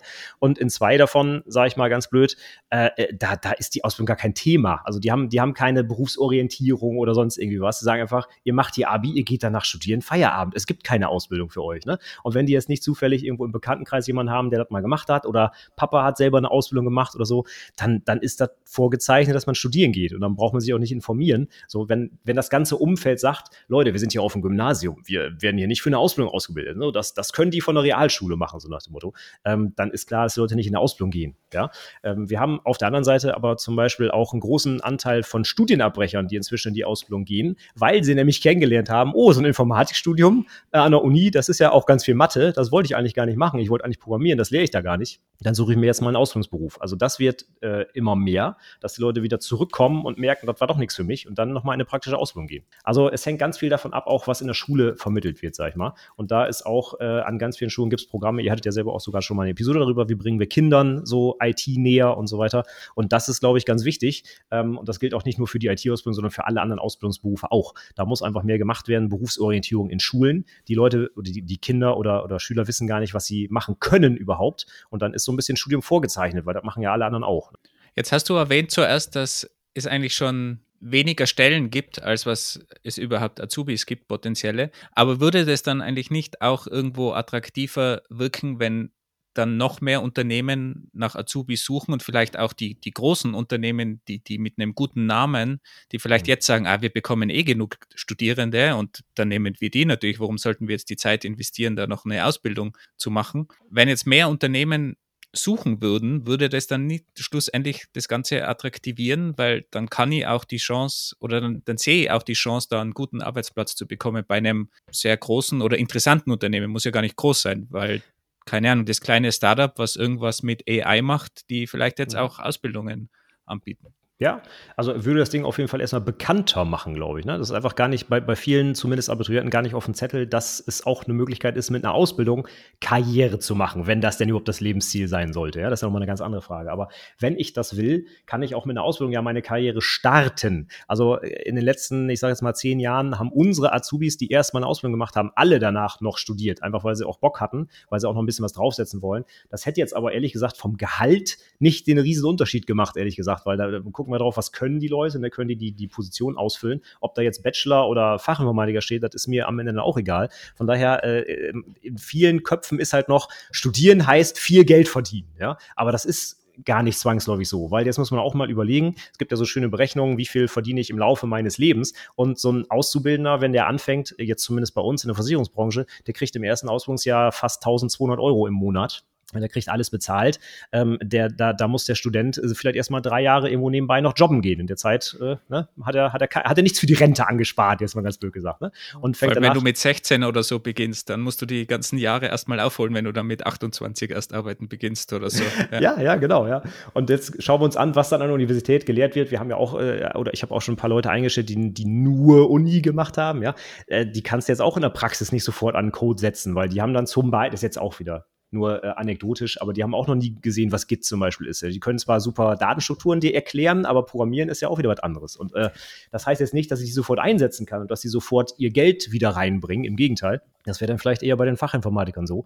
Also ich, ich weiß nicht, ich würde es auf jeden Fall nicht am, am, Geld festmachen oder an der Attraktivität. Äh, je mehr Unternehmen natürlich suchen, desto prominenter wird es und vielleicht wird es dann für viele eine Alternative. Ja, das kann ich mir gut vorstellen. Man könnte ja auch sagen, und das sagen ja auch viele, dass Informatik selbst nichts mit Programmieren zu tun hat. Ja, das stimmt. Ähm, das sage ich tatsächlich auch meinen Azubis immer, dass äh, sie nicht eine Programmiersprache lernen, sondern eigentlich lernen sollen, wie man Probleme löst. Ja? Und da ist tatsächlich auch die IHK-Prüfung so aufgebaut, dass man ja gar nicht in dem Sinne programmieren muss, sondern eigentlich Algorithmen formulieren muss und die Sprache auch völlig egal ist dafür. Ne? Ähm, das finde ich auch wichtig, das sage ich auch schon unseren Praktikanten. Wenn die jetzt zum Beispiel mit der Java-Syntax, mit den Klammern nach drei Wochen immer noch nicht klarkommen, ist nicht schlimm. Hauptsache, man kann im Kopf formulieren, was man nicht machen will. Das ist viel wichtiger bei der Berufsausbildung. Ne? Und die Sprache lernt man dann schon irgendwo. Das ähm, ist ja aber auch bei anderen Bereichen mit, mit Netzwerken zum Beispiel. Du sollst wissen, wie Netzwerke funktionieren, IP-Adressen, aber du sollst nicht wissen, in was für einem Cisco-Untermenü du das möglichst schnell einstellen kannst, sondern ja. die Grundlagen haben. Genau. Ja. Jetzt ist es ja so, eine Ausbildung braucht zwei Jahre, zweieinhalb, drei Jahre. Und in der heutigen Zeit könnte man sagen, Zeitverschwendung, besonders wenn ich irgendwie Karriereambitionen habe. Ich mache ein Bootcamp, drei Monate. Wozu brauche ich dann noch eine Ausbildung? Weil auch nach einem guten Bootcamp, vielleicht setze ich mich dann nach abends nochmal hin, kriege ich bestimmt auch einen Job als Webentwickler irgendwo. Ja, absolut. Da würde ich mir einfach die Frage stellen, was will ich denn in meinem Leben erreichen? Also wenn ich jetzt äh, Bootcamp versus Ausbildung versus Studium vielleicht sehe, ich lerne halt einfach in einem, es gibt eine gewisse Schnittmenge an Themen, die man da sicher lernt, zum Beispiel Programmieren, ja. Aber äh, ich, in, der, in der Ausbildung bin ich vielleicht eher im Unternehmen, sag ich mal, verdrahtet, vernetzt. Ich weiß, wie das Unternehmen tickt. Ich kenne halt diese Praxis. Ich habe auch schon mal mehr gesehen als nur meinen Code-Editor vielleicht, ja.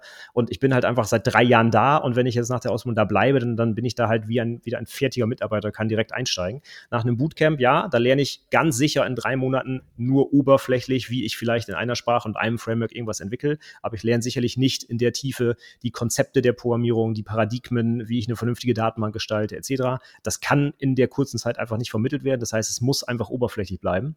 Wenn ich damit zufrieden bin und ich will in so einem Webshop äh, ein paar Frontend-Sachen machen, ist ja cool, dann, dann reicht das vielleicht auch. Aber äh, ich glaube dann nicht, dass ich dann mal eben ins Backend wechseln kann, weil das ist ja easy peasy, das, das glaube ich nicht. Und wenn ich es nochmal mit dem Studium vergleiche, da lerne ich halt auch ganz andere Sachen. Da geht es natürlich nicht nur ums Programmieren, das ist völlig klar. Da lerne ich dann vielleicht eher, wie ich mir Sachen selber aneigne oder auch vielleicht Sachen kritisch zu hinterfragen oder eben auch mehr Theorie und Abstraktion. Ähm, und da gehe ich dann vielleicht beruflich später auch in eine andere Schiene. Ja, das, es kommt darauf an, was ich will. Ja, wer jetzt am Ende dann der beste Programmierer von den dreien ist, äh, schwer zu sagen. Kommt halt auch immer so ein bisschen auf die persönliche Motivation an und ob man sich noch abends mal hinsetzt oder nur das anguckt, was man reingetrichtert bekommt.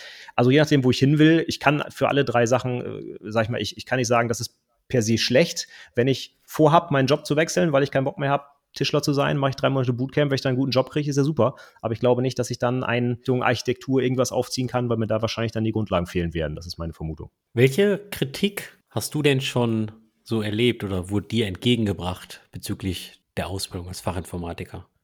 Ja, ganz oft ist es äh, wieder das Vorurteil, äh, ist ja nur eine Ausbildung. Ne? Man muss ja studiert haben, wenn du was Vernünftiges machen willst. Oder nur dann kannst du ja irgendwie programmieren oder Führungskraft werden oder sonstiges. Ne?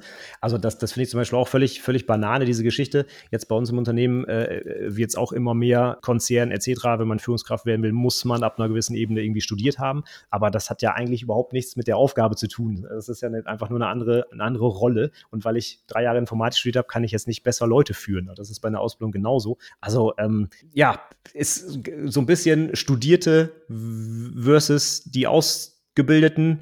Ähm, aber ehrlich gesagt, jetzt bei uns im Unternehmen wird da gar kein Unterschied gemacht. Die verdienen sogar das Gleiche am Ende. Also ähm, das ist in anderen Unternehmen wahrscheinlich eher in großen Unternehmen, beziehungsweise auch vielleicht in Behörden natürlich äh, irgendwo ein Problem, weil man da ab einem gewissen Niveau ja wirklich nicht weiterkommt ohne Studium.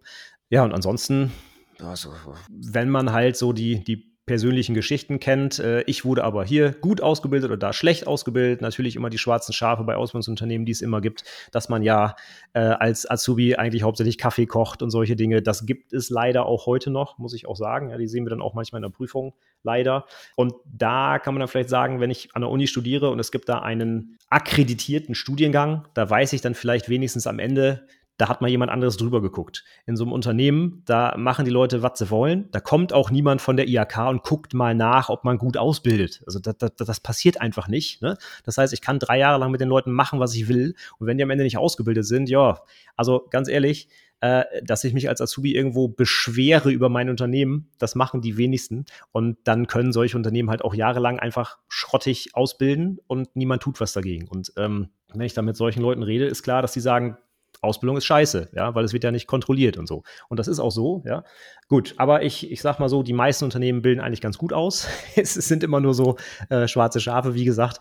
Ja. Wenn du jetzt ganz oben stehen würdest bei der IHK oder keine Ahnung, wer das schlussendlich entscheidet im Ministerium oder sonst was, was würdest du ändern diesbezüglich? Ja. Irgendwie mehr Kontrollen oder hättest du da irgendwelche Vorschläge? Also Kontrollen finde ich, finde ich persönlich ja grundsätzlich nicht, nicht so toll, so will ich eigentlich auch nicht arbeiten, aber ich glaube, in gewissem Umfang wäre das ganz gut, irgendwie mal nachzuweisen, dass man vernünftig ausbildet. Ich meine, über kurz oder lang wird der Markt das hoffentlich irgendwie regeln, aber wir haben tatsächlich auch in der Prüfung wirklich Unternehmen, die seit Jahren einfach schlecht ausbilden. Da passiert einfach gar nichts. Und selbst wenn sich Azubis beschweren über das Unternehmen. Jetzt muss man überlegen, wo beschweren die sich denn dann? Bei der IHK, wo das Unternehmen zahlendes Mitglied ist. Ja, da kann man sich jetzt überlegen, wie viel da passiert. Ja, da kann natürlich mal so ein Ausbildungsbotschaft oder Berater heißen die, glaube ich mal, ruft dann mal beim Unternehmen an und sagt, jetzt bildet er mal vernünftig aus und sagen die, ja, machen wir und dann melden sie sich wieder drei Jahre nicht. Also da passiert einfach nichts. Also da, da gibt, es gibt ganz wenig Handhabe, wenn halt schlecht ausgebildet wird. Ne? Und meistens sind, sehen wir das dann erst äh, in, in der Prüfung, weil ehrlich gesagt, die Prüflinge selber, also die Azubis selber, können ja ganz oft gar nicht bewerten, ob sie überhaupt gut ausgebildet werden oder nicht, bis sie dann in der Prüfung sehen, oh, das hätte ich alles lernen müssen. So, ne? Wie sollen die das wissen mit teilweise 16, 17 Jahren? Da wird ja keiner sagen und sagen, hier, das große Unternehmen mit 300 Leuten hier bildet mich schlecht aus. Das wird ja niemand machen. Vor allem bezahlen die mir auch noch mein, meine Ausbildungsvergütung, von der ich vielleicht meine Wohnung bezahlen muss. Ne? Also das ist eine ganz schlechte Position, in der Azubis da sind, muss man leider sagen. Und deswegen äh, finde ich es, ja, dass man so eine gewisse Kontrolle vielleicht bräuchte. Ja? Auf der anderen Seite. Aber es ist dann mehr die Handhabe eigentlich, die fehlt, weil wenn du jetzt als Prüfer das eigentlich eh regelmäßig siehst, dann ist die Information ja eigentlich schon da, dass da irgendwo ein Mangel ist, sondern es geht dann mehr darum, was macht man, wenn man die Information bekommt und was hat man für eine Handhabe. Genau, richtig. Also die äh, IAK können den Unternehmen die Ausbildungserlaubnis erziehen. Das geht, ja. Es passiert einfach nur sehr, sehr selten, so wie ich das mitkriege. Ne? Und ähm, wie gesagt, das Problem ist, die Unternehmen zahlen Beiträge an die IHK. Also wieso sollen die die rausschmeißen? Das ist einfach, Klar. das System ist halt einfach Banane. Ne? Ähm, da könnte man sicherlich ein bisschen mehr machen. Und da sind jetzt die Azubis dann darauf angewiesen, bewiesen, dass sie irgendwie, weiß ich, die sprechen dann mal mit ihren Lehrern und Lehrerinnen und dann kann man sich bei der IHK beschweren, das ist alles okay. Da kann man natürlich noch sowas machen, wie mitten in der Ausbildung das Unternehmen wechseln, wenn es gar nicht mehr geht. Aber ganz ehrlich, das, das machen die wenigsten. Und dann haben sie halt am Ende irgendwie einen IHK-Abschluss mit, ja, knapper vier bestanden und so. Da werden sie dann auf dem Jobmarkt es auch sehr, sehr schwer haben, irgendwo eine Anstellung zu bekommen. Und dann waren die drei Jahre wirklich in den Sand gesetzt, muss man leider sagen. Ne? Und ja, genau, da fehlt, da fehlt einfach die Handhabe, da irgendwie gegen vorzugehen. Aber vielleicht noch gerade als super kurzen Exkurs, weil ich ja doch sehr tief in der Uni drin war. Du hast dieselben Probleme an der Uni natürlich genauso. Wenn du schlechte Vortragende hast, die, da, da, wird auch nichts passieren. Also da kannst mhm. du noch so schlechte Evaluierungen haben, da passiert im Normalfall nichts, weil da gibt es einfach andere Dinge, die zählen, Forschung und Co. Und es gibt auch schwarze Schafe, das kenne ich auch, sogar bis zu dem Doktor hinauf.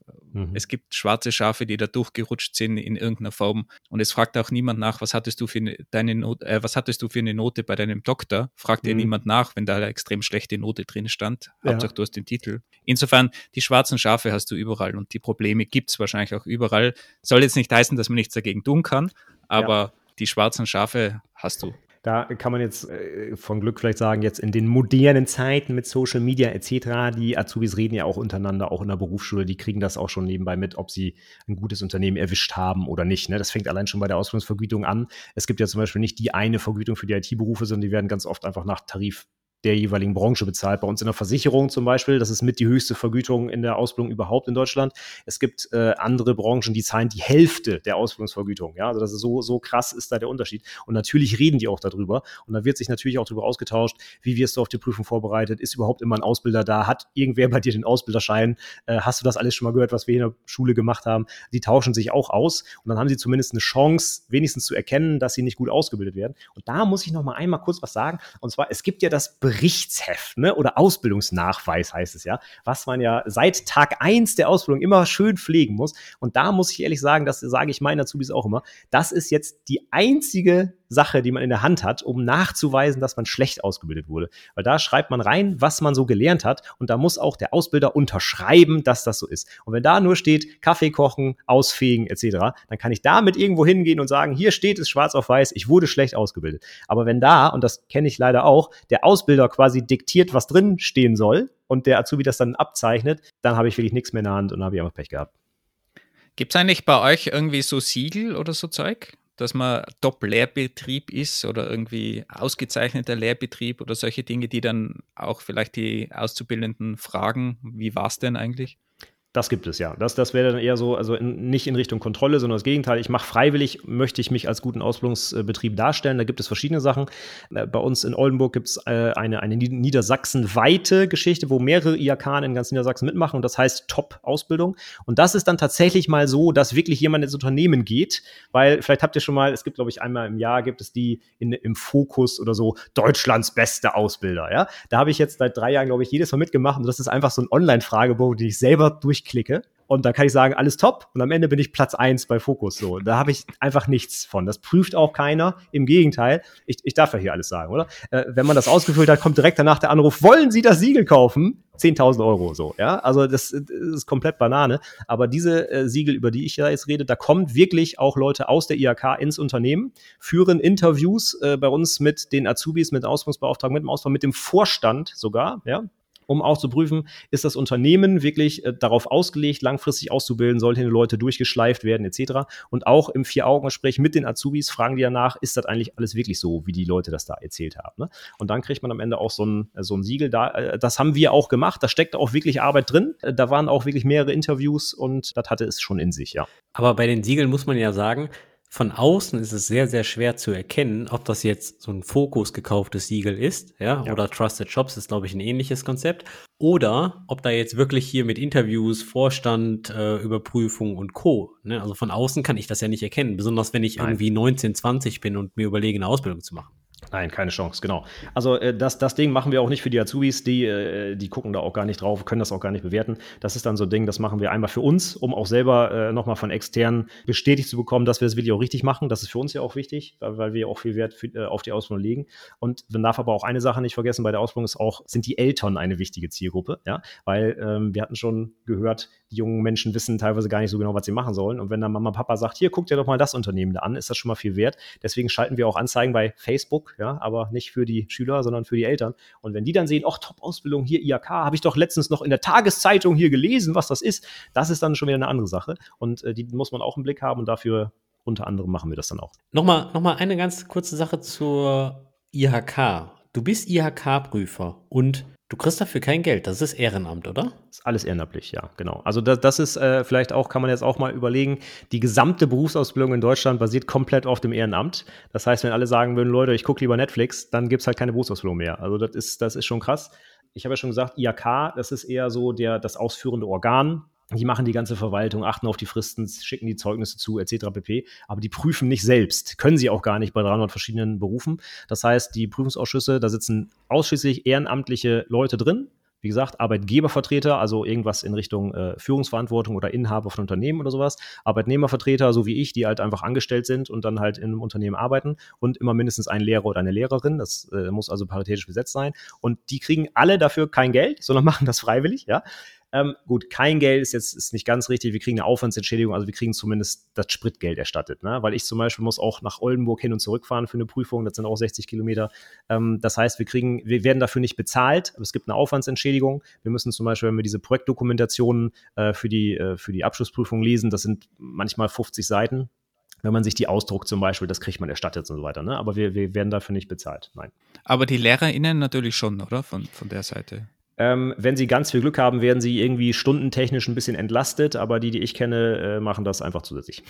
Okay, wow. Und somit werden diese Pflichtabgaben, die deutsche Unternehmen führen müssen, weil deutsche Unternehmen sind automatisch verpflichtet, eine Gebühr an IHK abzudrücken, so viel ja, genau. ich weiß, hm. die gehen dann in diesen organisatorischen Wasserkopf mit Zeugnisse raussenden und Spritgeld und allem drum und dran, oder?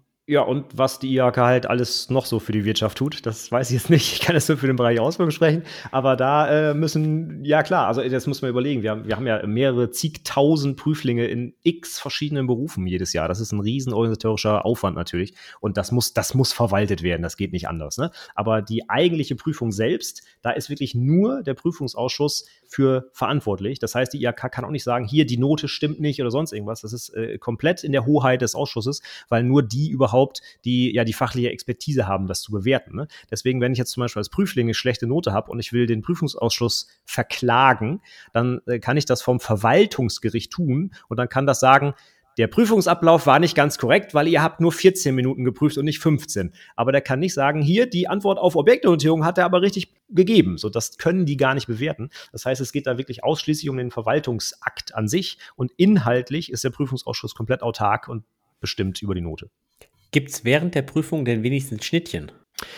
Ja, es gibt sogar Brötchen, teilweise sogar mit Ei. Ja, sehr gut. Ja. Und was zu trinken kriegen wir auch. Da wenigstens etwas. Und vielen Dank, dass du das Ehrenamt äh, ausübst. Finde ich, äh, find ich sehr, sehr äh, gut. Ja, ja viel, vielen Dank dafür. Jetzt haben wir ja schon besprochen, wie die zum Ausbildungsbetrieb werden.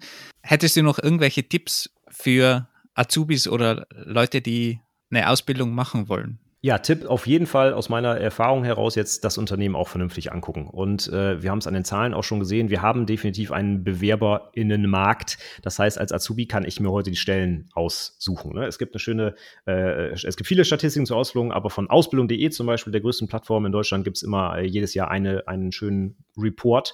Und da ist es so, inzwischen schreiben die meisten Azubis ein, zwei Bewerbungen und bekommen aber auch ein, zwei Zusagen dann. Ne? Also das ist, ich kann mir es einfach aussuchen, wo ich hin will. Und äh, diese Chance sollte ich auch nutzen und mich auch informieren im Vorstandsgespräch oder vorab auf der Website, wo auch immer, wie so eine Ausbildung abläuft, weil, wie gesagt, die Qualität ist sehr, sehr unterschiedlich, je nachdem, in welchem Unternehmen ich bin und teilweise sogar wenn ich in einem Unternehmen bin, in welcher Abteilung ich bin. Ja, zum Beispiel große Konzerne äh, bilden Fachinformatiker zum Beispiel im SAP-Bereich auch ab, aus, aber auch im Java-Bereich. Und das sind teilweise Welten, die dazwischen liegen von der Qualität her auch. Also unbedingt erzählen lassen, wer bildet mich hier eigentlich aus, wie läuft das ab, wie werde ich betreut, wie sieht mein Arbeitsalltag aus, wie werde ich unterstützt, auch gerade bei der Prüfungsvorbereitung hatte ich schon gesagt, das ist so viel Zeug, was man da lernen muss. Darf ich das zum Beispiel während der Arbeitszeit lernen oder muss ich das alles zu Hause lernen? So, das ist, das ist schon eine wichtige Sache. Ne? Und dass man einfach irgendwie versucht zu prüfen, ich weiß, das ist schwierig, wenn ich 17, 18 bin, aber werde ich hier auch vernünftig ausgebildet. Ne? Und bitte nicht als Bittsteller da auftreten, sondern es ist einfach so, die Unternehmen sind die Bittsteller Bittsteller. Das wird man auch an den äh, Stellenanzeigen inzwischen sehen, so kommt zu uns, ja. Also ich meine, ich bin hier auf dem Land und wir haben hier einen Ort weiter, eine Firma, die holt ihre Azubis morgens mit dem Bus von zu Hause ab und bringt die zur Arbeit und bringt die abends wieder nach Hause, ja, weil die sonst nicht zur Arbeit kommen.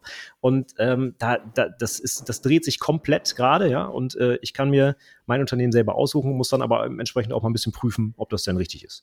Und ähm, ich würde auf jeden Fall noch den Tipp geben, es ist kein Verlust, eine Ausbildung zu machen, auch wenn ich Abitur habe. Die Ausbildung, und das gilt für viele Berufe, nicht nur für die IT, ist inzwischen sehr, sehr anspruchsvoll. Die ist sehr nah am Puls der Zeit, sage ich mal. Ich, ich äh, komme in ein Unternehmen rein, ich habe nach den drei Ausbildungen, habe dort Kontakte geknüpft, ich habe quasi einen festen Arbeitsplatz, wenn ich will, ja, in den meisten Unternehmen zumindest.